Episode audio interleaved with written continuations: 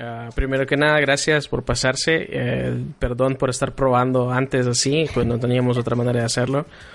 Es la primera vez que vamos a estar haciendo este podcast para toda la comunidad de GG y bueno, en general para todas las ah, personas que están que les gusta todo lo que sea de gaming y geeks aquí en El Salvador. Ah, así que sí, Vane. Hola, hola chicos, ¿qué tal? Bueno, para quienes no me conocen, mi nombre es Vane, bueno, Vanessa. Y bueno, solamente comentarles que este, este espacio es patrocinado por Kawaii Store. Es una tienda enfocada en gaming. Y tiene bastantes productos que la verdad a mí me gustan un montón. No porque nos estén patrocinando explícitamente, sino porque si tú te acercas a ellos, ellos van a esperar siempre brindarte un buen servicio, siempre con la mejor calidad, por así decirlo. No venderte en sí solo porque tienen que venderte, sino darte una asesoría antes de eso. Entonces, si quieres asesorías buenas para algún producto que estés buscando explícitamente, no dudes en buscar a Kawaii Store en las redes sociales. Y pues eso es todo. Ok, así que bueno, eh, muchas gracias a nuestro patrocinador, eh, Kawaii Store, porque sí se aprecia bastante el apoyo. Ah, y eh, bueno, si quieren, eh, comencemos. Eh, háblanos un poquito de, de, quién sos tú, Nak. Hola, me presento. Soy Daniel, comúnmente conocido como Nak Daniel. Este, llevo bastantes años produciendo videos y me alegra ser parte de ustedes y que me he dado cabida aquí en su proyecto y en su podcast. Ah, bueno, eh, gracias. Y mi nombre es Carlos, eh, conocido como Juke. Ah, principalmente eh, me encantan los juegos de pelea y los juegos competitivos. soy programador. En algún día espero poder tener mi compañía de juegos también. Y claro que todo esto me, la tecnología y los juegos y todo eso me, me apasiona de una manera increíble y eh, de nuevo quiero agradecer también a, Vanessa y a Geek Gamers SB por haberme invitado a este proyecto porque creo que ah, la era digital ya, ya está entrando con fuerza en El Salvador eh, y creo que ya nuestras las voces de los geeks y de todas las personas que les gusta la tecnología y todo eso um, van, a, tomar fuerza eh, y estos espacios van a ser importantes para todos nosotros creo. Es cierto. Bueno mi nombre es Vanessa eh, yo no me, no me catalogo como una gamer girl. Solamente soy una persona a la que le gustan los videojuegos. Me encantan los videojuegos, sobre todo los shooters y los de carrera.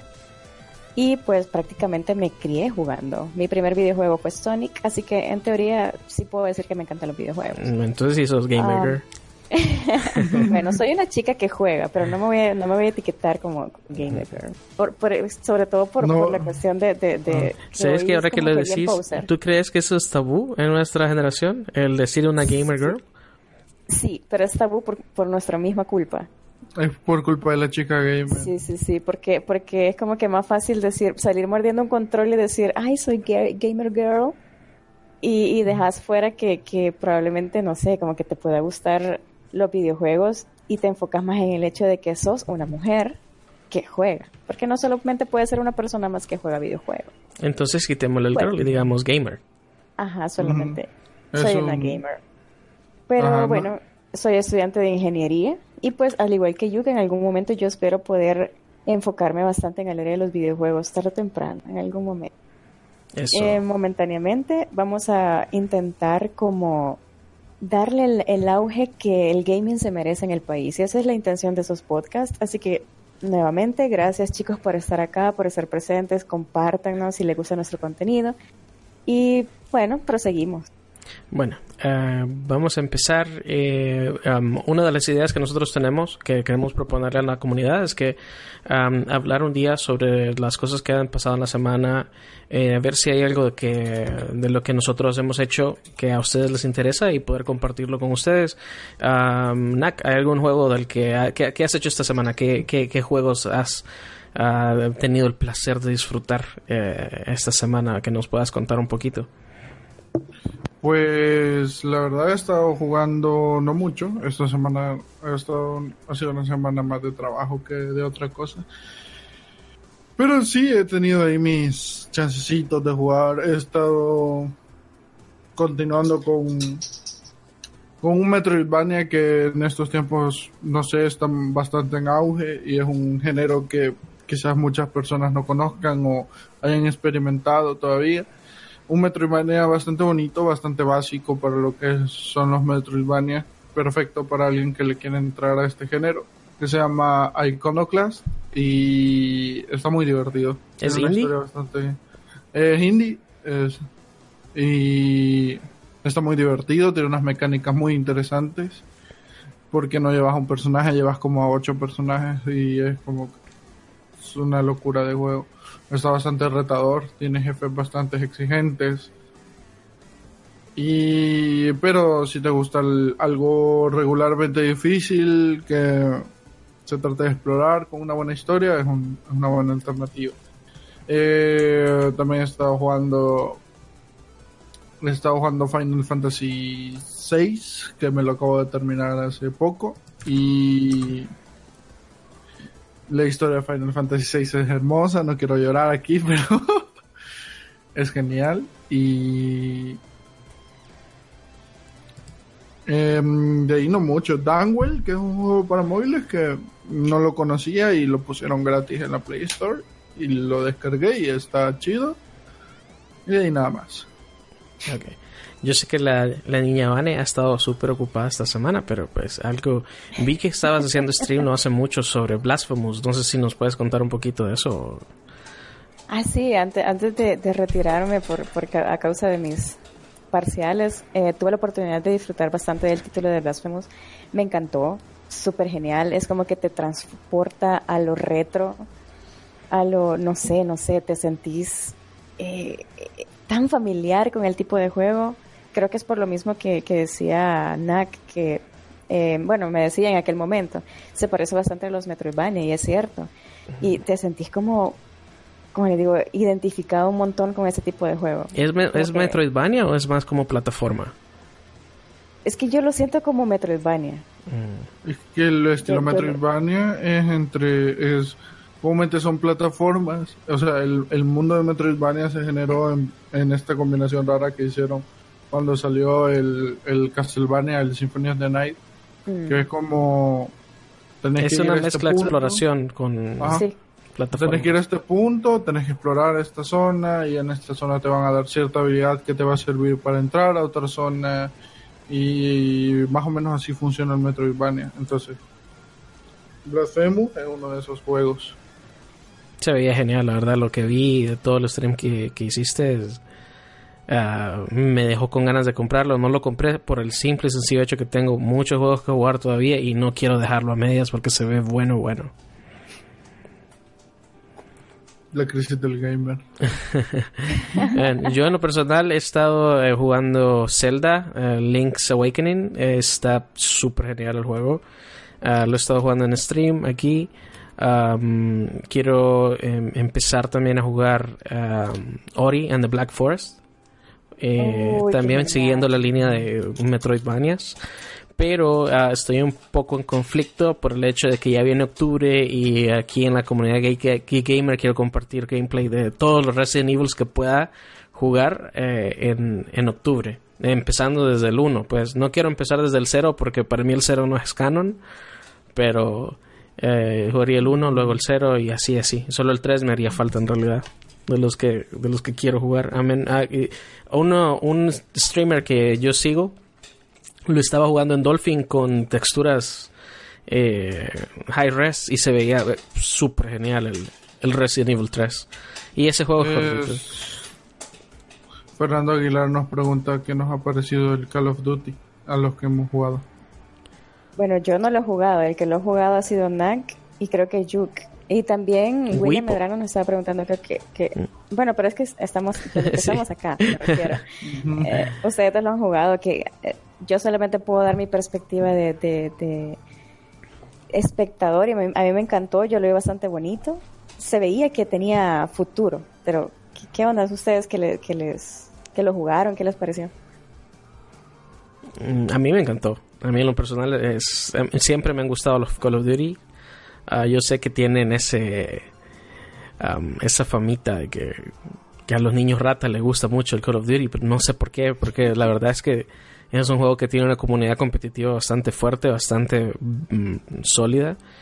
Y este Call of Duty, um, a mí en lo personal me gustó bastante. Bastante, bastante. El gameplay, el gunplay, uh, los, los streaks, los mapas, en especial los mapas están... Um, el layout está bastante bien. Está divertido, que es lo más importante, y se siente ese trabajo en equipo que en otros Call of Duty tal vez no, no están, eh, no le dan énfasis tanto a eso, es más ir y matar y, ser el mejor. En este se siente un poquito más el trabajo en equipo y eso me gustó bastante. Eso yo lo logré ver, por lo menos escuché varias veces diciendo, güey, qué buen trabajo, qué trabajo en equipo, que no sé qué. Y es como, es cierto, porque yo he jugado los otros Call of Duty y es como que es cierto que es como más individual. En cambio, ahorita es como, se, se mira que es como enfocado más trabajo en equipo. Sí, no, yo como se lo ponía a uno de mis amigos, era, eh, siento que este Call of Duty es como que si agarraron a Rainbow Six y lo mm, agarraron genes de Rainbow Six, agarraron eh, genes de Battlefield y los fusionaron. Porque incluso el modo ese de Big Battle de, de Call of Duty, ese es prácticamente Battlefield, solo que con los mm. controles de Call of Duty. ¿no? Entonces son, son los tres juegos shooters creo que, que, tienen más peso ahorita, que es Call of Duty, Battlefield y Rainbow Six puestos en un solo juego. Y, y encima de eso es cross-platform, entonces nunca vas a tener esa falta de jugadores. Puedes jugar contra PC, contra PlayStation, contra Xbox. Eh, es, es, épico, para mí andan, es Andan, andan, diciendo de que también va a salir en Switch, ya que todo sale en Switch ahora. Así. Mm. Sí, ya andan diciendo, ya andan gritando ahí los de Activision. Vamos a sacarlo también en Switch para que puedas ir al baño mientras juegas Call of Duty. No. Ahora bien, hubo una gran controversia con respecto a Call of Duty solamente esta semana. Mm. Eh, en la que a mí, en lo, a mí en lo personal sí me molestó bastante. Eh, yo ya tengo el juego preordenado, pero sí siento que es una causa. Mucha gente que lo preordenó ha, estado cancelando las preórdenes porque anunciaron de que va a haber un modo de juego que va a ser exclusivo para el PlayStation por un año completo. Eh, es el Black es el um, uh, es un modo operation es como una como un modo de esos que son de hordas ah pero en, el en el Modern Warfare que van a tirar el 25 Sí, pero uh, ahora la cuestión es que el mm. juego no trae tantos modos de juego. Eh, van a dar ese modo de juego exclusivo a PlayStation por un año. Y si algo saben las personas que juegan Call of Duty es que salen básicamente cada año. Entonces, es como, ok, vas, El año que salga ya te va a pasar. Exacto. Ya llevamos, como, ya llevamos como dos años sin Call of Duty, la verdad. ¿Y el Call of Duty Black Ops 4 cuándo salió? Salió en 2017. Ah, bueno. Ah, yo me imagino que se van a tardar un poquito más entonces sacar el siguiente, pero aún así es un año. Lo que, te quería decir es que, eh, PlayStation 4 siempre ha hecho eso. Siempre, yo lo sé. Sony siempre ha hecho eso de, hola, tenemos... Por lo menos no, no, no cerraban todo el juego para su plataforma. Sí, no, no, no, yo sé, pero aún así, eh, mira, eh, en mi experiencia como jugador desde hace años, eh, eso siempre se ha dado y, pero antes siento yo que era una competencia un poquito más, mm, eh, más consciente, más pensando en la gente que está comprando el juego, porque de cualquier manera, así como tú pagas 60 dólares en jugarlo en PC, el de PlayStation está pagando los mismos 60 dólares y tiene más juego que el que está pagando en PC. Eh, y eso no me parece justo. En, en, en, yo no sé si tú recuerdas hace, hace años Ah, cuando por ejemplo salía un Soul Calibur en todas las plataformas. Ah, el de, el, de tercera, no, de cuarta generación, el que salió. El, no recuerdo cuál fue. El Soul Calibur 3, cuando había un personaje diferente en cada consola. Exacto, eran cosas exclusivas siempre, pero eran algo característico de cada consola. Eh, por ejemplo, en Xbox tú tenías, qué sé yo, a Yoda, en PlayStation tenías a Darth Vader y en, GameCube tenías a Link, ¿no? Y, cosas así que eran, eran, era algo que yo siento que no rompía el juego de cierta forma, siempre le daba algo exclusivo en la consola, La verdad, Link sí estaba bien roto. Link estaba súper roto en, en, Soul Calibur 3 porque el escudo da asco, el de Link. Y, pero eso pasaba en varios otros juegos. Por ejemplo, creo que en Mortal Kombat también en algún punto eh, PlayStation tenía Spawn y eh, creo que Xbox tenía alguien más. Eh, alguien de, no recuerdo ahorita bien. Pero mi punto es que pensaban más en la, en, el, en la persona que estaba detrás de la pantalla, pues no tanto solamente en los números y en quién soltaba más el dinero. No, si, te fijas, si te fijas desde antes, últimamente, esta época, casi que desde que inició el siglo XXI, es como que las compañías se han enfocado mucho más en sacarte dinero explícitamente que en crear contenido para sacarte dinero. No sé si me doy a entender. Contenido de calidad. y es como que, ah, no, es que estos, estos hijos de tal ya me, ya, ya, me conocen y me van a comprar este FIFA, por ejemplo, eh, sin importar nada. Ya, ya me los tengo, ya los tengo en el bolsillo y no van a ofrecer nada nuevo, solamente van a ofrecer un FIFA 2020 el otro año, por ejemplo. Sí, eh, Enrique, Enrique Urrutia pregunta cuál ha sido el mejor COD de la historia y por qué. Yo siempre he pensado que el mejor es Call of Duty 4, Advance War. Para mí es Black Ops 2, eh, que es el que yo tengo más recuerdos eh, con el que jugué el que jugué más tiempo con mis amigos y con el que me divertí más fue el Black Ops 2. Igual yo, el Black Ops 2 y también el, el, perdón, Black Ops y también el Call of Duty 2. El, mm. Era de los primeritos. Yo, yo pasé encantada con ese juego. Yo, yo, yo soy fan de los Call of Duty viejitos. No, no, sí, fíjate que. el 2 sobre todo. Sí, es gracioso, cierto. esos Call of Duty eran buenos y las historias que tenían eran buenas. Yo no sé. No, pero yo no sé. A mí me gustaba. Era como ver una, era como jugar una película de acción. Sí, sí, sí, es cierto. Entonces, era, para mí era genial. Para mí era súper chido. En aquel entonces, en el que, por ejemplo, yo crecí jugando uh, Quake. Que realmente no había una historia detrás de Quake. Era más que todo el juego, ¿no? El, competitivo. Eh, luego ya Halo empezó con una con esas historias más épicas y sí, mientras también tenían en su lado eh, uno, un, modo de juego competitivo que a la gente le gustaba bastante. Pero... No, pero Joke, imagínate, vos te estás quejando de, de ahora las exclusivas. Imagínate cómo sufrieron los de PlayStation cuando salió el, el All Star Battle Royale. Sí. Cómo sufrieron por no ver a todos esos personajes. Es cierto. Y viene Nintendo y les dice Smash 4, ¿eh? Bueno, fue de la misma manera en la que Nintendo sufrió cuando de repente dijeron, ah, ¿saben qué? Todos los Final Fantasy van para PlayStation, no para Nintendo. Pero ahí fue regada de Nintendo. pero aún así. Eh, dice, dice Stanley God Wakala. Yo no, yo, no critico ningún juego hasta jugarlo. hay un juego que me dejó ahuevado, me dejó ahuevadísimo, porque lo criticaba sin jugarlo y ya cuando lo jugué me enamoré de él. Así.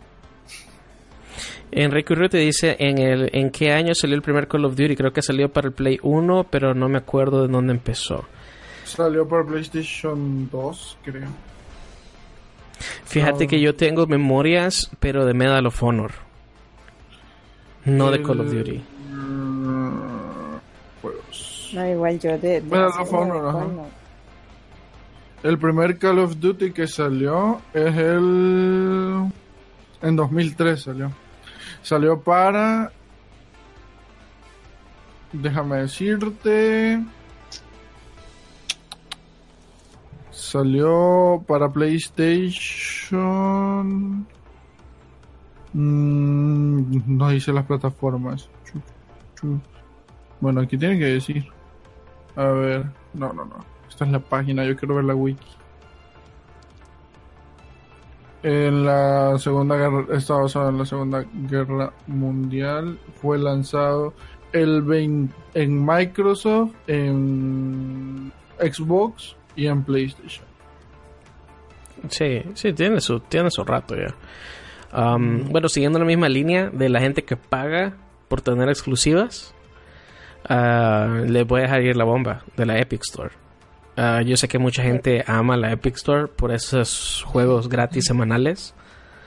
en especial ahorita creo que soltaron juegos que a mí me encantan. Y esos son juegos que yo, si puedo jugarlos una vez al año los juegos, que son los de Batman, Ah, esos juegos son increíbles, todos así, con todo y su, eh, sus problemas gráficos o a veces algún glitch de aquí para allá. Para mí tienen una gran historia, un gran gameplay.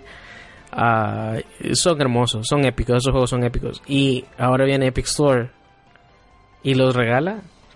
Ah, Aprovechen. De hecho, nos estaban preguntando en los comentarios hace poco que qué les había parecido el regalo de Epic.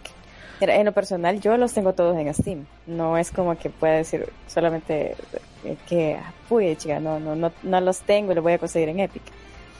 Pero lo que me pareció interesante, dejando el, de lado las exclusivas de Epic, es el hecho que no tiene, se supone que no incluyen de nuevo. Vos sabés como, como, como gamer de PC que tanto molesta el hecho de que un juego traiga, traiga de nuevo. Ah, eso no sabía. ¿Los de Epic no traen de nuevo? No, no. Lo, esto, esos, esos, esos de Batman no traen de nuevo. Entonces se supone, yo no lo he probado porque como no, no, no, no los he descargado, no es que como pueda hablar plenamente de esto. Pero he estado viendo que en cuestión de desempeño sí van mejor los Batman de Epic que los de Steam. Eso es dejando fuera la, eh, mi preferencia por la tienda de Steam. Eso está bien interesante, César- fíjate, eso no lo sabía. No, no, no sé si se acuerdan cuando, cuando salió, ¿cuál era? El Arkham Returns, creo que se llama, el 2 de la saga Arkham. Que Nvidia, sí. Se, ajá, que Nvidia se echó un tráiler acelerado para vender tarjetas por ese juego. Sí, es cierto, es cierto. El juego corría mal y ellos aceleraron el tráiler y lo editaron para que se viera a 60 cuadros. Es cierto. Mira, Ay. ya, mm, puede ser, pero honestamente, eh, No, yo no quisiera que yo no quisiera que la gente no lo juegue por el hecho de que es la historia para mí es es una de las mejores historias de Batman que yo he visto, pues, y eso que Sí. eh, yo soy súper fan de toda la saga de Dark Knight No sé, yo no los he jugado, no te pudiera decir. y, y esa esa historia es hermosa, es súper chiva. Eh, pero, de- pero vaya, yo por ejemplo, una de las cosas que he notado entre mis amigos es, por lo menos yo, ah, eh, que yo les he comentado, ah, sí, mira, ya está esto acá, y eh, piensan, creo, de alguna forma igual que yo, que yo aunque no los tuviera, no los bajaría en Epic. Y no los bajaría en Epic, y creo que fue una discusión que tuve con Nack también hace poco, en la que era como, mm, lo que pasa es que ellos están tratando de crea- que creas tu librería con buenos juegos, con Epic, pero a qué costo. Y eh, eh, no sé si ahora, porque como te digo, nunca he usado esa tienda. No sé si ahora tienen un shopping cart. Antes no tenían shopping cart. Cuando hicieron una sale antes de Steam, la gente estaba siendo baneada de la tienda porque estaban comprando demasiado. Es cierto. Entonces, esas son cosas que te digo yo como dijo, ¿qué cabeza cabe? Y... Es que sabes cuál es. Ah, bueno, dale, dale. No, no, no, es, es, es que eso te voy a decir que, y encima de eso, quieren forzarnos, forzarnos, porque a huevo, si no tenés una consola y jugás exclusivamente en PC, y digamos, yo sé que por ejemplo la, la, la, la niña Vane le encanta Borderlands, tiene que esperarse un año para jugar Borderlands 3, si quiere jugarlo en PC. Es cierto, es cierto. Entonces, eso ya no, ahí es donde yo ya no estoy de acuerdo con ese tipo de tácticas en las que sueltan el montón de dinero y les dicen, ¿sabes qué? Yo, bueno, hace poco estaba, y perdón que me voy a extender un poco, pero estaba escuchando una entrevista que hicieron hace poco con la gente de, de Epic. No, perdón, con la gente de Gearbox, en la que explicaron un poco más por qué y tomaron esa decisión. Y entendí más el trasfondo de eso. Siendo yo desarrollador, yo sé que vos buscas cortar gastos en todo lo que podés. Y una de las cosas que, que Epic les ofreció es que si tu juego pasa cierta cantidad de ventas, tú tienes que pagarle eso al motor. ¿Sí? En este caso, ellos están, están usando un Real 4 Ok.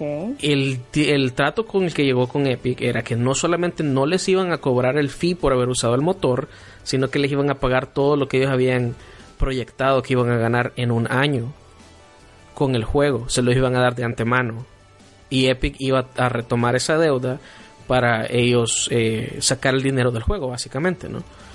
Ajá. eh, es como desarrollador y como digamos alguien que, que ha tenido cualquier persona que haya tenido un negocio yo siento que es la solución lógica yo lo entiendo bien sí Sí. Porque uno no quiere perder dinero cuando haces algo no quiere ganar dinero Correcto, correcto. Y pero sin embargo me, se me, me suena tan rata porque ¿por qué hacerlo un año completo? Si de todas maneras, si el juego se va a vender, se va a vender en las primeras tres semanas. Lo que pasa es que ahí es cuando haces las cosas porque las quieres hacer rápido.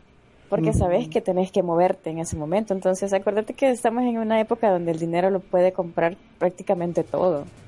Sale más fácil pagarle a las desarrolladoras. Mira, te voy a dar un millón. Y, por cierto, yo había escuchado rumores. Y digo rumores porque realmente yo no los he comprobado que el dinero que utiliza Epic para pagarle a esas desarrolladoras viene de acciones que se venden ya plenamente en el mercado de valores.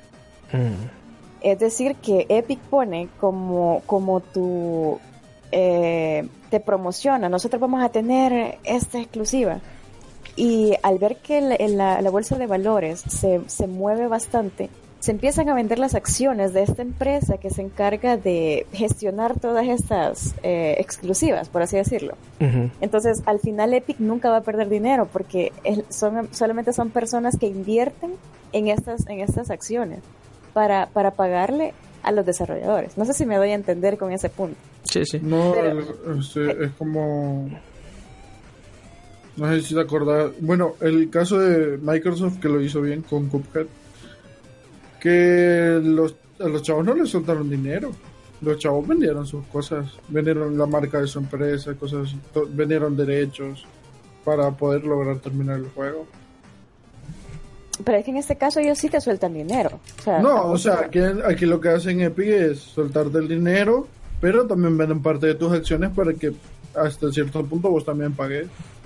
Mira, rápido, así un comentario de Andrés Eduardo que me pareció que tiene bastante sentido es, él dice, eh, pero sea, dice, el de nuevo es para evitar que el juego sea pirateado.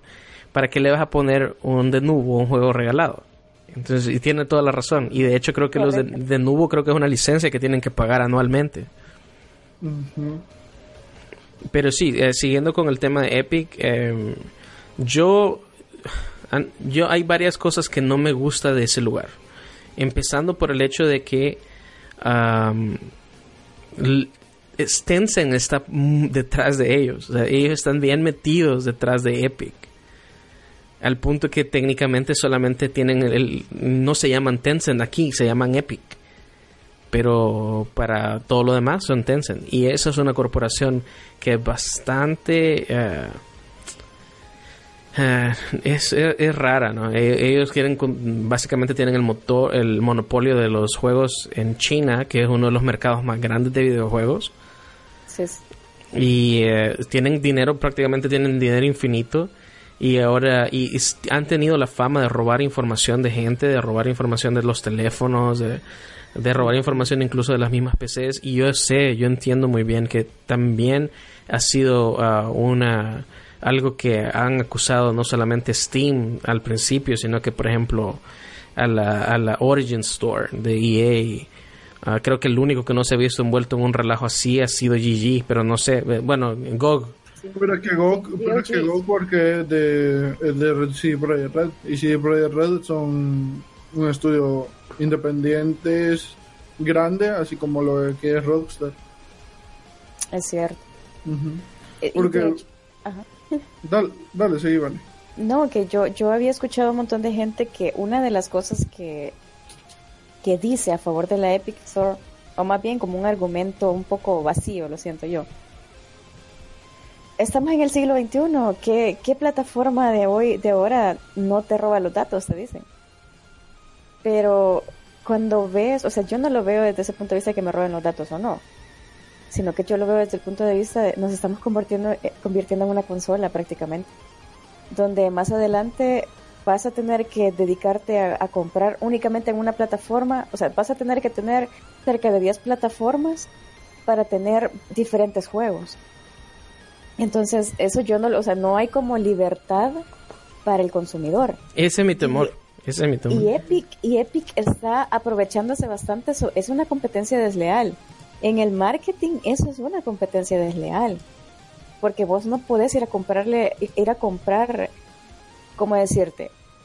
e, en el mercado, en la estrategia de libre mercado, si vos vas, vos como empresa vas y le compras todas las papas al señor de papas del mercado, eso es una competencia desleal, donde en teoría el mercado te lo tendría que, que ¿cómo decirte? Que, que multar, porque es una táctica, es una táctica sucia. Sí. Entonces, es lo mismo que se está haciendo acá, es cierto. Se supone que en teoría Epic está apoyando nuestro bolsillo porque te lo está vendiendo mucho más barato y bla, bla, bla. Y te están Pero GOG, juegos. Pero G- GOG también está vendiendo juegos baratos. ¿Por qué no, porque no te alias con ellos y, y haces las cosas de una manera diferente? Lo, para, para mí, y eso es como perspectiva personal, para mí lo que estás queriendo lograr como Epic es acaparar el monopolio. Claro. Te, te, te quejas que Steam tiene monopolio, pero seamos sinceros, vos querés el monopolio de Steam. Ah, bueno. Ese, de, de hecho, trajiste un punto que, que, me- que sí me duele porque es cierto, tienes toda la razón. O sea, uno puede decir, no, es que defiende a capa y espada Steam, cuando Steam técnicamente ha hecho lo mismo por muchos años, Sí. pues. Correcto. Con tácticas diferentes, pero es técnicamente lo mismo. Aunque al mismo tiempo yo te puedo decir, Steam nunca metió eh, este mismo relajo que ha hecho Epic cuando nació Origin, cuando nació GOG, cuando nació, qué sé yo, en la misma Epic Store. Ellos nunca, Correcto. nunca cayeron en ese juego. Eh, y eh, irónicamente, lo que está haciendo eh, GOG ahorita es que en lugar de pelear contra estas dos tiendas, ellos están creando una versión 2 de su launcher que va a unificar todas las tiendas que tengas en tu PC. Correcto, te, te estás aprovechando de, de, de los gaps, de los vacíos que están creando tus contrincantes Sí. y vos vas a salir ahí de el cachimbón. Sí, porque todo el mundo se va a mover a, Pero- voy a centralizar todo en GOG. Ajá, correcto. Ponete, pero ponete a pensar que es algo muy gamer lo que están haciendo también los de Epic. ¿Cómo Están así? queriendo, están queriendo agarrar y aprovecharse los recursos posibles de su competencia para ser los mejores. Nosotros Ah. también tenemos esa misma mentalidad. no, pero hablando, pero, pero hablando así, si, si de verdad te cae tan mal Tencent, eh, Los odio, bueno, yo, deja de jugar, deja de jugar LOL, man. Es que LOL tiene, ti- hay acciones de Tencent. No, más bien, Tencent compró acciones de LOL, pero no es más del es 100% 50%.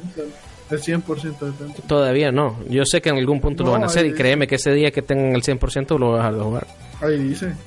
Ya Pero, ah, por ejemplo, en Epic Store, ellos tampoco tienen el 100%, pero tienen el 65%. Entonces, para De- todas las De, de Epic Games tienen 40. 40, yo creo que tienen más. No, ahorita está Oh. viendo las cifras y dice. Miniclip no dice. Vale, te voy a decir quiénes, son las empresas subsidiarias de Tencent ahorita. Miniclip, no se sabe cuánto. Riot Games al 100%. Supercell, 84.3%.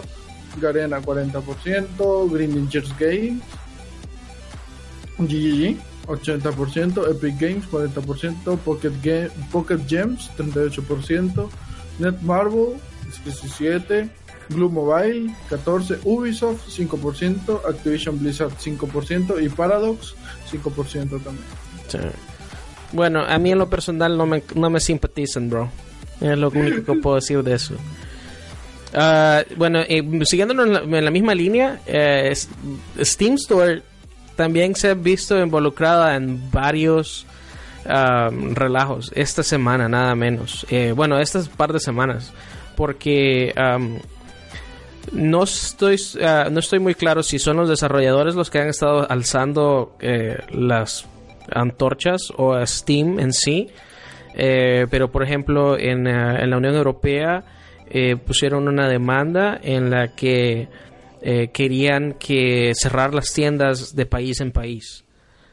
Ponerle básicamente una, una, um, un- una barrera de IP a cada uno de los juegos que a manera de que si tú comprabas un juego que sé yo en, en Libia por decirte algo donde estaba a centavos eh, en precio europeo y luego te movías y eh, jugabas el juego desde Inglaterra ese juego tenía region lock en esencia y no podías jugarlo desde ahí.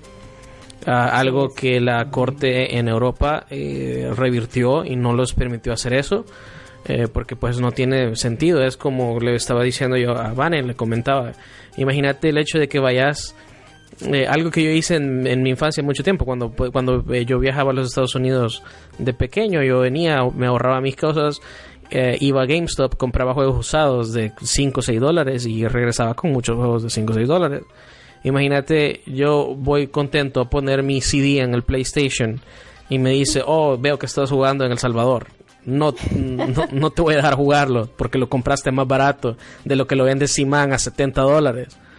Entonces... Ah, pero, eso siempre ha existido. Yo. ¿El qué? El Region Lock. Region Lock, sí, pero, mm, pero eh, no, de, no en el precio. ¿Entendés mi no, punto? no, o sea, sí, o sea, eso incluye los precios, yo. Mm, por eso, pero... ¿Sabes, qué? Se lo, voy a, se lo voy a plantear bien fácil y tal vez eh, me voy a meter un poquito más con Steam.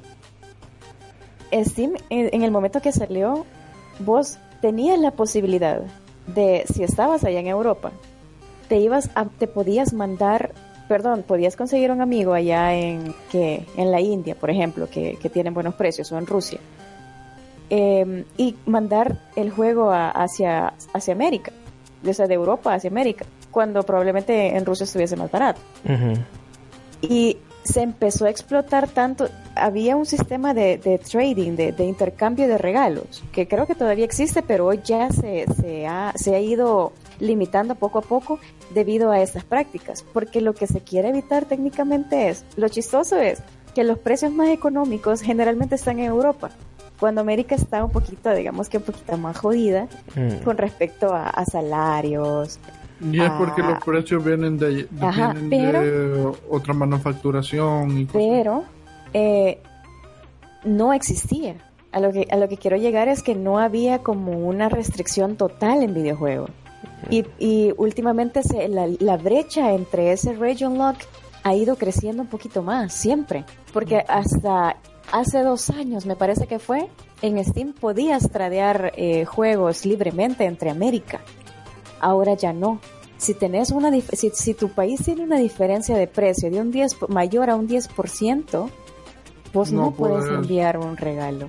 Entonces, poquito a poquito sí se ha ido, o sea, siempre lo ha habido, pero cada vez ahí se ha ido como, como ensanchando esa brecha entre, entre la libertad de, en este caso nosotros, porque a los latinoamericanos es lo que más nos afectan los precios, porque se venden en dólares y nosotros, ¿cuánto es el salario mínimo? Pues no, no nos podemos dar, algunas personas, no, no nos podemos dar el lujo de, comprar un, un, juego en 60 dólares porque ganamos 300 dólares al mes y tenemos que mantener a los hipotes y son 100 dólares de alquiler y 100 dólares para los bichos, ¿verdad? No, no, sí, ahí hay varias cosas. solo déjame hacer un paréntesis rapidito. Dale, dale. Uh, sobre un comentario que hice, que hace Andrés Eduardo.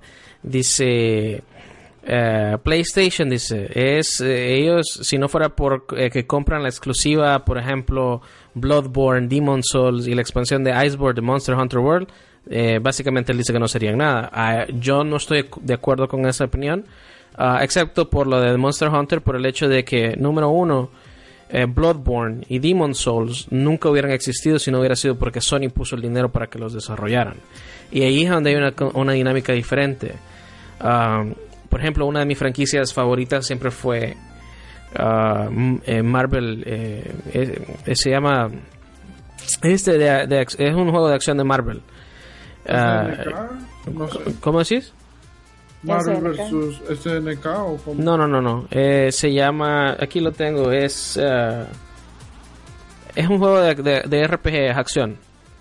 ahorita no me acuerdo el nombre, pero es ese juego no nunca nadie esperó que iba a salir una tercera parte de ese juego. Ultimate Alliance, Ultimate Alliance es la, es la, franquicia. Nadie esperó que se fuera a hacer una tercera parte de ese juego. Vino Nintendo, dieron el dinero para que se hiciera y exclusivo de Switch. De la misma manera que creo que Bayonetta 2 eh, fue exclusivo de Switch, pero porque ellos mismos pusieron el dinero para que se hiciera. De Wii U fue exclusivo. Mm. De, de, la misma forma en la que Sony puso el dinero para que se hiciera Street Fighter, eh, eh, Street Fighter 5 en este caso. Y por eso es que Street Fighter es exclusivo de PlayStation y, y salió en PC también. Pero no se espera que salga en ninguna otra consola. Pero PlayStation, Sony puso el dinero para que se hicieran. Entonces ahí es donde creo yo que hay que diferenciar también. Hay juegos que no los tendríamos si no es porque estas compañías ponen el dinero, a diferencia de lo que hace Epic, que las compañías, la gente pone el dinero como ya sea a través de un Kickstart, ya sea a través de que ellos mismos lo pusieron ah, pues eh, por inversores y todo y Epic viene y les dice hey hey yo les ofrezco tanto dinero y hagan y denmelo a mí como exclusivo eso eso es lo que a mí no me parece Sí, es que ahí estamos hablando de tácticas desleales. Es lo mismo, tácticas, tácticas sucias. Exacto. Entonces, uh, con respecto, siguiendo con el tema, eh, sí, yo yo por ejemplo, eh, la vez que compré en la tienda de Argentina, yo todos los años para el Summer Sale de Steam siempre trato de apartar por lo menos 100 dólares, 150 dólares, porque yo sé que hay bastantes, eh, hay bastantes ofertas bonitas de juegos buenos, ¿no?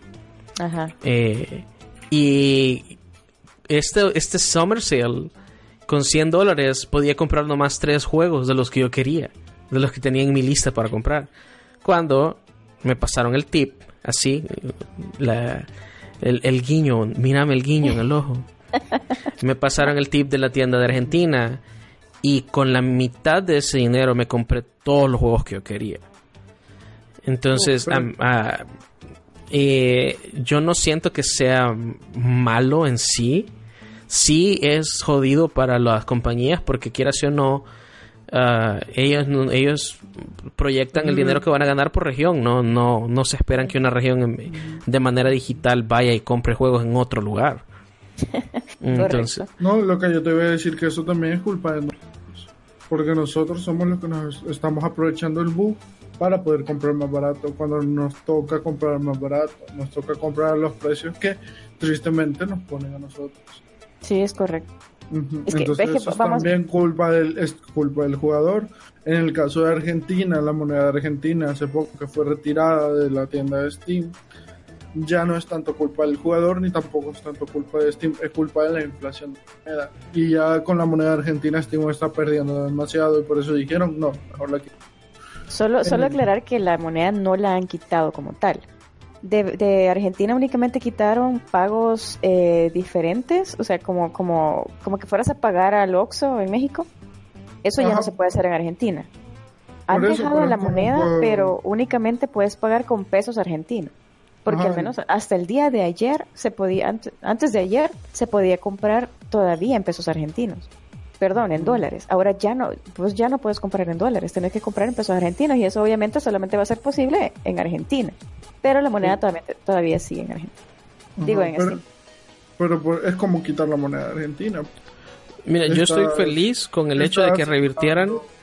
Ah, perdón, yo estoy feliz con el hecho de que revirtieran esa, esa decisión que habían tomado en Europa, porque quiere decir que todos los juegos que yo compré en Argentina, si eso hubiera pasado, si, si hubieran dejado que Steam hiciera lo que hicieron en Europa, eh, nosotros, todos los juegos que compramos en otras regiones, no podríamos accesarlos. Y eso sí, sería bastante malo. Pero mira, eso, eso de la Region Blog, incluso antes de Steam, antes, del PC Gaming que se basaba en tiendas y todo eso, que tenías que ir a la página del juego para comprarlo y todo eso, eso siempre ha existido, mira. En Nintendo lo hacía, PlayStation lo hizo también. Microsoft también. Microsoft lo hizo y, Play, y, y el más heavy era Nintendo. O sea, imagínate llegaban a manipular su propio hardware para que vos no pudieras usar los cassettes de otras regiones en la consola en la que vos poseías. Solo mirar la diferencia entre los cassettes americanos de la Super Nintendo con la diferencia de los cassettes de Europa o de Japón. correcto. En el caso de PlayStation, que los discos eran un poquito distintos en cada región, no eran una circunferencia perfecta, sino que tenían un embalaje diferente para que no corriera tu consola, tu consola o directamente si lo logras hacer correr la diferencia del disco te terminaba dañando el lente de la consola y eso era como la region block de PlayStation 1.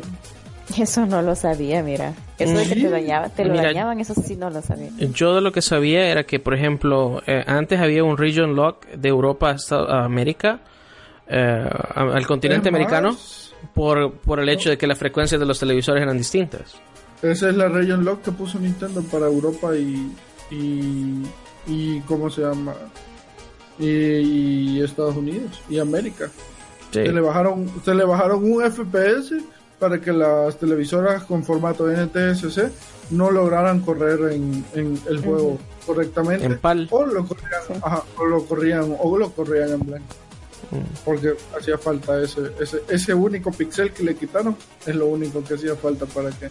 Sí, no, yo sí yo recuerdo mucho, por eso, eso a mí me, me molestaba tanto en las películas, cuando las películas salieron en DVD, que tenías que fijarte que la pinche región fuera 4 para, para Latinoamérica. Sí, porque si no se veían blanco y negro. o no se veían. Porque a, mí, alguno me decía el DVD, ¿sabes qué? Esta es región 1, es, región 1 es Estados Unidos y México, no puedes verla aquí porque tu región es región 4. Eso era, es, estúpido a mi parecer. Por, por suerte ya nos movimos de eso. Ah, de cierta manera hay contenido que todavía está restringido por regiones, pero es más que todo por cuestiones de, de ley. Ah, por ejemplo, Sí, no, por ejemplo, por eh, ah, hay cosas que a mí me gustan bastante de anime. Y hay juegos que no pueden traerlos acá porque acá las licencias las tienen varias compañías, mientras que en Japón las tiene una sola compañía, por darte un ejemplo, ¿no? Entonces no es tanto que fuera, que sea que esté eh, cerrado a una región, pero las licencias también forman parte de la fórmula esa de, de si puedes. No, y que tanto no te han quitado con la región O sea, imagínate antes, antes, comúnmente del mercado japonés, un juego tenía que triunfar en Japón para que saliera Por eso es que nosotros no, por eso es que nosotros no tenemos no tuvimos el primer el primer Airbound que se llama Modern. Mm. No lo tenemos porque no triunfó tan bien, no le fue tan bien en Japón y no vino Sí, no, es... Eh, o, el, Modern 3, que es el Airbound 2. Como no pegó tanto en Japón, no vino acá. A veces también siento yo que son... Hay, porque hay cosas en Japón que salen... Eh, pues es una cultura distinta y a veces a los desarrolladores les da hueva censurar ciertas cosas y por eso ya no las...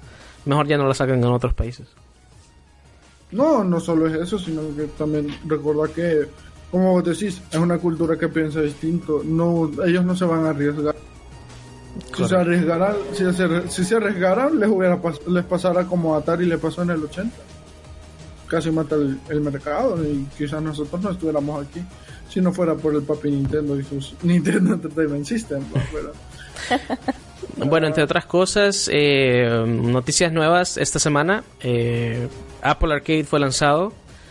Eh, de una manera súper graciosa, a mí me pareció que creo que fue el día siguiente o dos días después, Google también Ah, anunció su respuesta al Apple Arcade en Android eh, con Google Play Pass.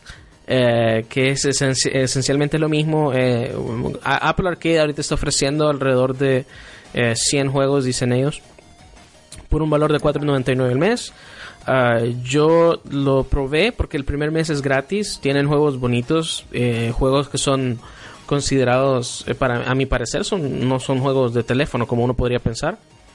Eh, como es, está este, mm, eh, no sé qué horn se llama, es eh, algo horn, que es básicamente como Zelda Breath of the Wild, pero es de otra compañía. y sería como, como un remake de, todos los juegos, pero en versión Apple. no, pero fíjate que se ve, se es, o sea, es un juego que vos jugarías en PC, pues. Ah. Entonces tienen Rayman Mini, tienen eh, Shantae and the, Seven Sirens. Eh, tienen varios juegos que no parecieran juegos de teléfono. O sea, esa es la idea de ellos, es impulsar juegos independientes o juegos pequeños, pero que tengan calidad de consolas. Y, ofrecértelas por una suscripción. Similar a lo que están haciendo otras compañías, como la misma Microsoft con su Game Pass. Eh, me parece que PlayStation también tiene algo similar y me pareció gracioso que eh, Google respondiera con, eh, con el Android, con ese Google Play Pass para Android, y ellos ofrecen más de 3.000 juegos, según leí.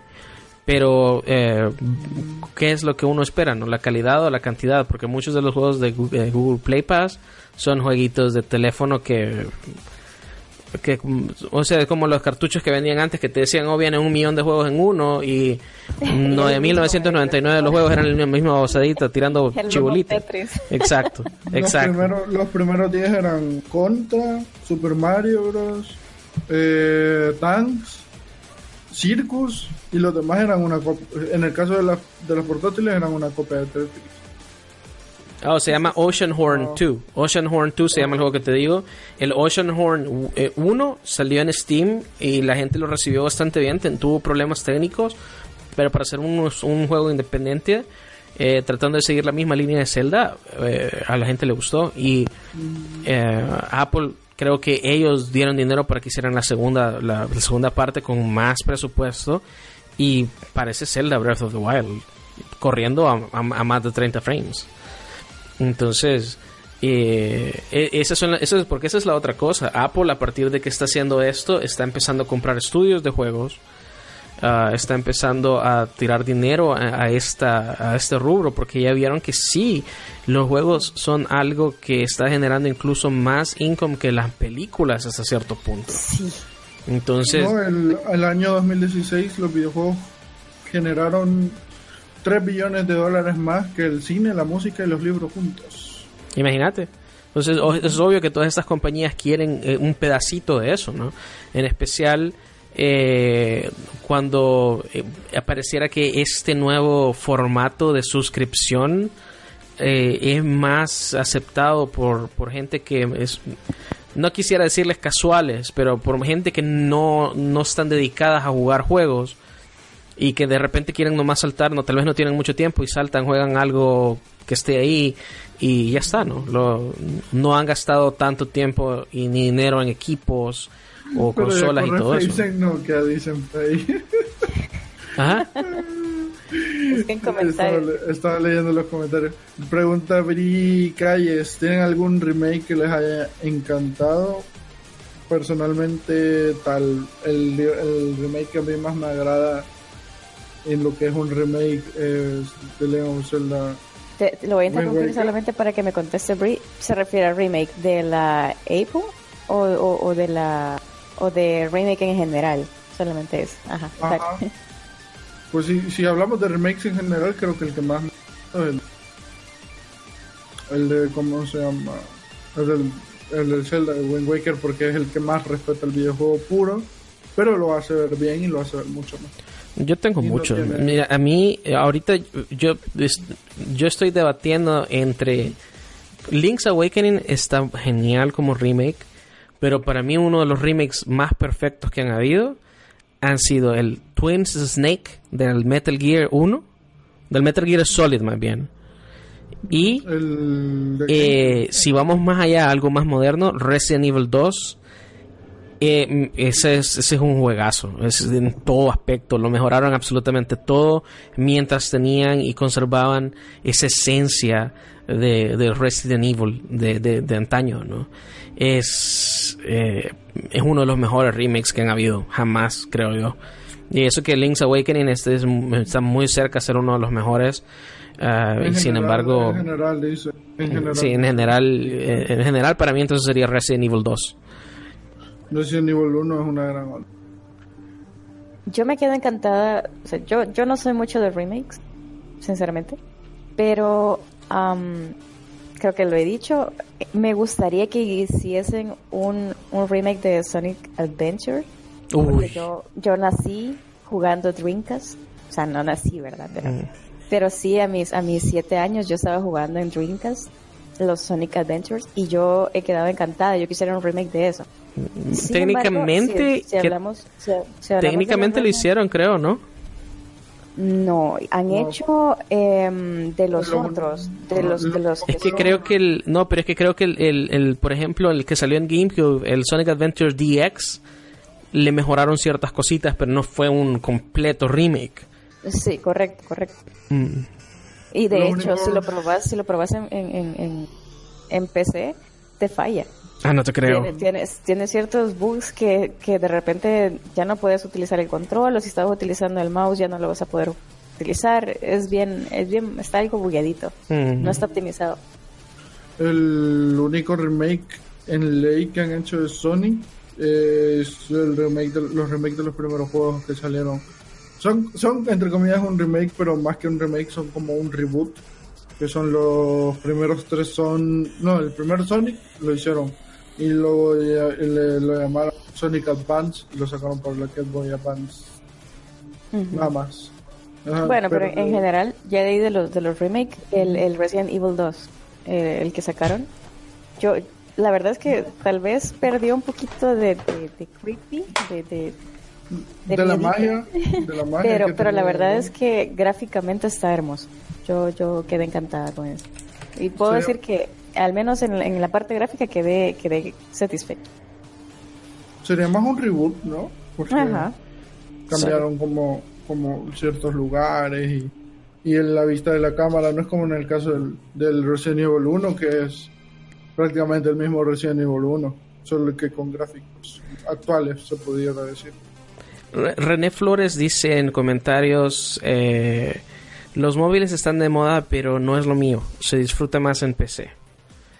Eh, Opino lo mismo. Sí, Sí, Sí, pero mira, pero- para, para, no, para nomás darte una comparación. La PC que yo tenía hace 5 o 6 años se va a los madrazos con el iPhone 11 en términos de poder de procesamiento, eh, RAM, gráficas. Entonces, eh, ¿qué te quiero decir con eso? Eh, es más fácil, y creo que la mayoría de teléfonos, incluso los, los de gama media, digamos media alta, que hoy por hoy eh, creo que es raro encontrar gente que tenga ah, teléfonos de gama baja. Casi todo el mundo tiene gama alta, gama media alta, ¿no? Sí, sí. eh, tú como desarrollador, tú como compañía de juegos, si, si lanzas algo, porque a mí el ejemplo más concreto que te puedo dar son dos. Mario Kart y Pokémon Go. Pokémon, hay mucha gente que no sabía ni qué rayos era un Pokémon. Es Y cierto. al solamente lanzar Pokémon Go en teléfonos, abrieron el mercado de Pokémon a todo el mundo, Sí, literalmente. sí. Todos son fan de toda la vida ya de Pokémon. Exacto, todos eran fans y todos sabían que había el Pikachu amarillo, que había el Pikachu negro, que había el Pikachu que tenía... a mí me a mí me llegó un amigo mira agarré el del meme y era. Mira, agarré el Pikachu que tira agua, mira, agarré el Pikachu que tira piedras. mira agarré Entonces, esta piedrita sí, pero si, si vos te pones a pensar en, en términos de negocios, el mercado de juegos de alguien que tiene una consola puede ser de un millón de personas. Dos millones si alguien juega en PC. Pero todo el mundo tiene teléfono. Ahora hasta los niños tienen teléfonos. Entonces Es- no tenés que preocuparte del cómo llegar, hacerle llegar el juego a las personas. Solamente tenés que lanzarlo en, las- en, la- en cualquiera de las tiendas. ¿no? Sí, a mí me da miedo porque la mayoría de juegos de teléfono han, han cambiado el mercado de los juegos mm, de PC, de los juegos de consola. En el sentido de que ahora todo quieren poner loot boxes. Sí, sí, sí. Eh, ahora todo tiene que, oh, danos un dólar y te damos esto. Cuando, eh, y se entienden juegos de teléfono, se entiende porque la mayoría son gratis. O valen 5 dólares. No pagas 60 dólares por un juego de esos. Es Pero cierto. está tan metido y la gente ya ha aceptado tanto ese modelo de monetización que ya se pues ya pasó al, al, al gaming en general, ¿no? Y ahí es donde yo ya tengo un problema con eso. y tristemente es algo que nació aquí en PC Sí. Las microtransacciones nacieron aquí en la compu. Porque en World of Warcraft no. World of Warcraft no solo se mantiene de, de las suscripciones anuales. En World of Warcraft te podías comprar skins desde que prácticamente que salió. World of Warcraft, eh, no, no, pero yo no, yo no pienso que haya empezado en PC, porque por ejemplo World of Warcraft, No, Eh, o sea, cuando me refiero que nació en PC es que en PC nacieron los primeros juegos que te demandaban dinero para comprar ciertas cosas, ya sea que afectaran el gameplay o no. sí, pero World of Que Warcraft, por que ejemplo, no que sé, vinieron los de teléfono y adaptaron como ley prácticamente general en cada uno de sus juegos tener microtransacciones es otra cosa.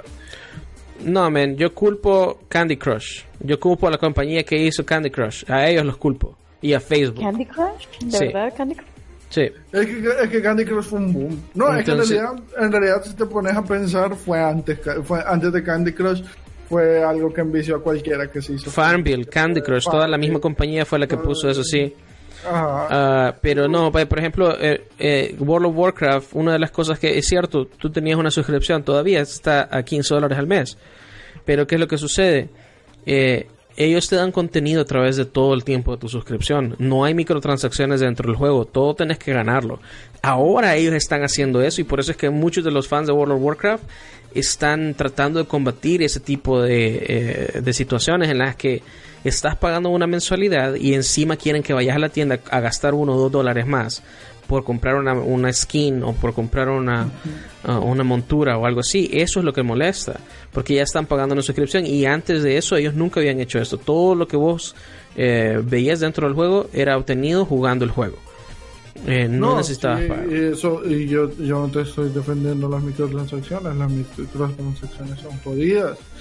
Si eh, se gana, hay compañías que directamente viven de microtransacciones. League of Legends, por ejemplo, vive de las microtransacciones. Vale, pero ¿sabes qué es el- lo, lo bonito de League of Legends? Pienso yo es que... La diferencia de League of Legends con otro juego como por ejemplo Dota, como por ejemplo World of Warcraft, Apex o Fortnite, es que League of Legends empezó diciéndote, mira, te vamos a vender esta apariencia para tu personaje que lo va a hacer único y diferente en cada partida porque no todo el mundo tiene para comprarse una skin. Y bueno, das X dinero y ya.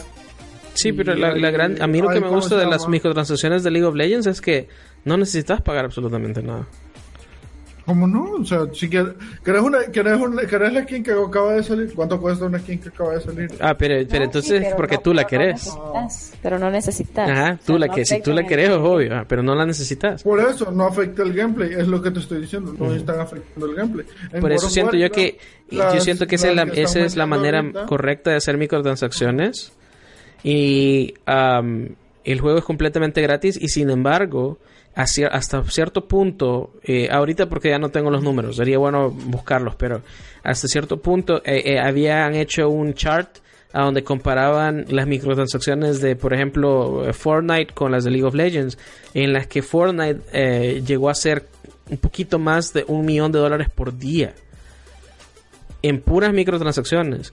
Y League of Legends estaba más o menos en eso también. No creo que no llegó al millón por día, pero estaba bastante alto por día en un juego que ellos ofrecen completamente gratis, en el que vos vas, creas tu cuenta y podés jugarlo cuanto tiempo vos querrás, sin, porque una de las mamadas más grandes que tienen los juegos de teléfono es que yo juego For- eh, Marvel Strike Force en teléfono, me gusta mucho ese juego, pero lo puedo jugar nomás como 5 o 6 veces antes de que me quieran cobrar por energía para seguir jugando. No, pero es que ese- Entonces, eh, esas son sí, las es cosas que te digo. móviles, ajá, eso ya se da bien de teléfono. Entonces, eh, el único digo, juego creo que el único juego que no hace eso, creo yo, que, que yo puedo seguirlo jugando eternamente si yo quiero es Clash Royale. O Clash of Clans. Pero es que la microtransacción de Clash Royale o Clash of Clans era, es bien diferente. Es bien diferente porque ellos no se basan en. Ellos se basan en atrasar tu juego en el tiempo de espera que vas a, a, consumir para obtener algo. Por ejemplo, en el caso de Clash of Clans, ya cuando vas en los niveles altos ya no te esperas minutos, te esperas horas o días para que algo se termine de construir.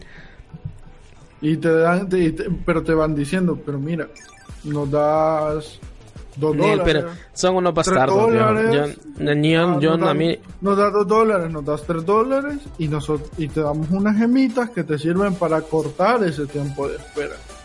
Y por eso te digo, depende de cada quien. League of Legends antes, como vos decís, ¿cuál era la única manera de conseguir skins antes en League of Legends? Pagar dinero. Ahora te han metido las cajas, las cajas que son cajas de loot, querrás o no. Este, te han metido las cajas que puedes conseguir skin gratis, sí, pero ¿cuánto te va a costar desbloquear una skin? ¿Cuánto tienes que jugar para desbloquear una skin? ah, Entonces, no. no hay un sistema de microtransacciones al cual puedas llamar justo. Todos los, todos los esquemas de microtransacciones están diseñados para aprovecharse de alguna parte del jugador para poder aprovechar afecte mentalmente y de que vos digas, chingado, necesito esto, quiero comprar esto. En el caso, poniendo, el que más conozco yo es el de League of Legends, poniéndote los ejemplos. No, no tenés dinero para comprar skins, te damos estas cajitas. Oh, no, eso es No nuevo. querés- Cuando yo empecé a no jugar League of Legends no, no existía eso. Yo también, yo también Mm. lo conozco. Yo, yo, yo también yo tengo bastante de estar jugando. Imagínate, ahora que les, o sea que lo que hiciste fue ponerme en mejor luz todavía League of Legends. Porque antes Igual. era mucho más restrictivo en lo que vos podías o no podías ganar en el juego. Ahora son mucho más generosos. Pues sí, son mucho más generosos, pero también son maneras de gastarte dinero. es la diferencia. Ahora te dicen, no querés gastar en una skin, pues ten la posibilidad de que en vez de gastarte 20 dólares en una skin, te puedes gastar 20 dólares en 100 cajas que puedes abrir con 100 llaves y tienes la posibilidad de sacar 7 skins. Y ahí entonces te sacas más dinero. ¿Sabes qué es lo gracioso? Ubisoft ha tratado de hacer eso un par de veces. Y yo creo que si ellos lo hicieran con Rainbow Six, Rainbow Six explotaría bastante. Sí, de hecho, No. de hecho ya quieren hacer algo similar. Es que deberían de ser- Creo que lo han tratado un par de veces con Rainbow, ¿no? El No, está, existe, ¿no? El, Sí, sí. Hay Bueno, es que- para pagar skins y hay Sí. un pase de batalla. Casi. Como No, no, pero que lo hagan completamente gratis, Rainbow Six free to Ah. play. Sí, sí, sí. Free to play y que te vendan eh, eh, de la misma manera, que sí, que, que sí puedas progresar en el juego sin necesidad de gastar No, dinero. ya, que si- ya quisiera, imagínate, mira el lado de Overwatch. Overwatch está bien jodido. Overwatch, pagas el juego, después de pagar el juego te dicen, mira, es para pagar aquí cajitas para que te salgan skins. No, pero fíjate que Overwatch siento yo que eh, es bien... Te dan más, sí te dan más. He visto que te dan más que en otros lados que son free to play. Porque, por ejemplo, a mí en, en, en Paladins nunca me han dado un carajo, nunca me han regalado nada más. O me regalan las skins más horribles, las que parecen gráficos del PlayStation 1, o no me dan nada. pues, prácticamente. No sé, men, eh, eso, eso es bien, es, es bien molesto, que es algo que la- los juegos de teléfono han traído a los juegos normales, entre comillas, ah, que es una mamada por completo, a mi parecer. Street Fighter, por ejemplo, está queriendo caer en ese, en ese mismo formato. Eh, a mí, y ahora me recuerdo que tengo que ir a jugar las, las misiones de la semana para sacar skins gratis.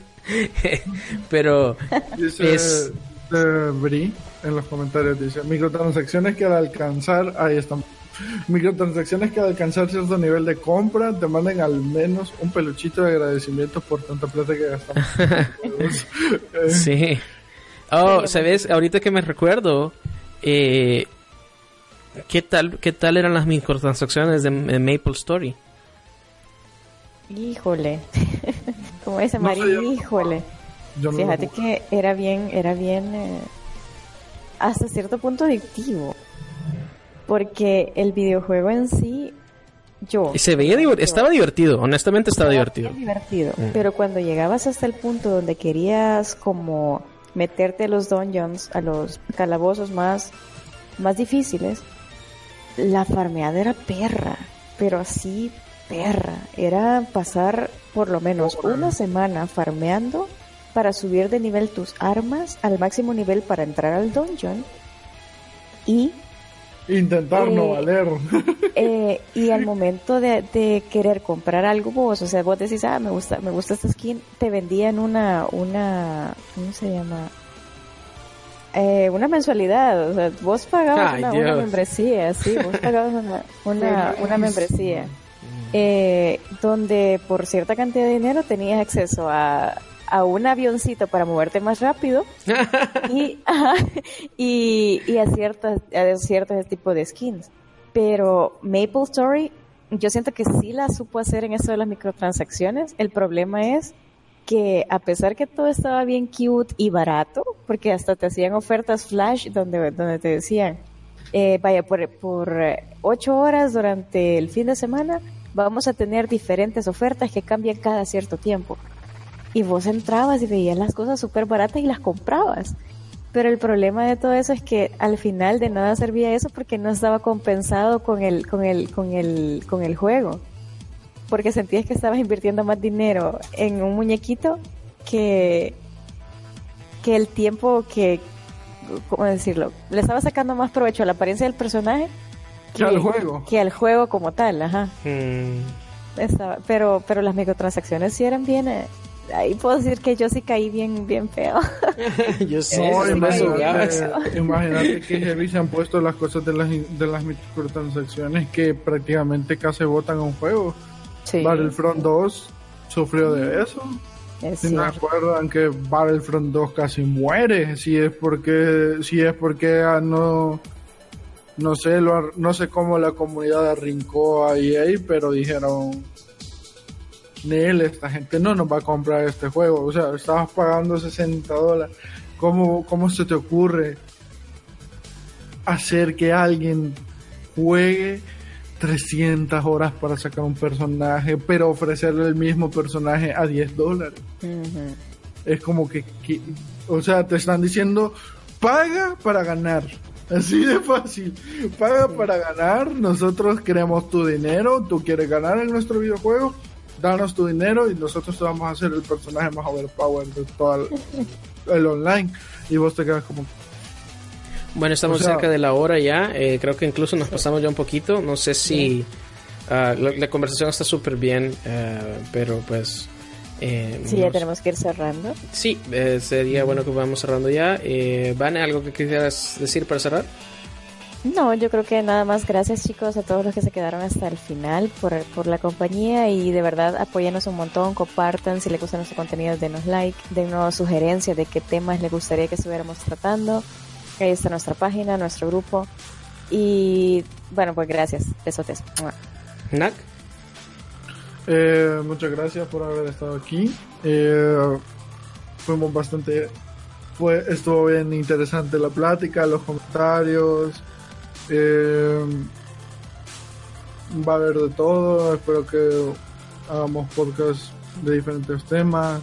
Que dejen sus sugerencias. Y muchas gracias a todos por estar aquí. Sí, de igual manera yo también agradecerles a todos los que estuvieron aquí, los que nos van a escuchar después. Ah, vamos a tener, vamos, créanme que vamos a ponerle amor y esfuerzo, de, bueno, desde ya, a tratar de traerles eh, sorpresas, tratar de traerles con, eh, pláticas amenas, eh, juegos, lo que, lo que sea para poder compartir con la comunidad. Ah, de nuevo recordarles, por favor denle like si les gustó, ah, denle follow a la página de Facebook, pronto avisaremos a dónde van a poder ver el podcast, ya sea en YouTube o en algún otro medio también. Ah, asegúrense de seguirnos ahí, darle like, eso nos ayuda bastante, no cuesta nada y ah, mm, va a hacer que la comunidad crezca y, y esperamos poder crecer que- suficiente como para poder empezar a compartir con ustedes también otras cosas. Hay que hacer un. Así como dice William Medrano en los comentarios. Hay que hacer un podcast hablando de full PC un día de esto. Así Ahí que la doñita es la experta. Hay que hacer también un podcast hablando también de full consolas, que también las consolas Es que hay varios temas para tratar. ah, hay, hay están varios nerfeaditas al lado del PC, pero No, no, Hay yo sé. varios de- Yo sé que Vane tiene muchas sorpresas para nosotros. sí, Sí, sí, pronto, pronto vamos a tener muchísimas cosas, chicos. Así que de verdad apóyennos un montón. Sí, sí, sí. Gracias. Y yo creo que aquí terminamos el podcast. ¿Algo más que tengan que agregar? Ah, no, yo creo que solamente. Bueno, eh, de nuevo agradecerles y pasen bonita noche. Buenas noches. Buenas noches. Bye.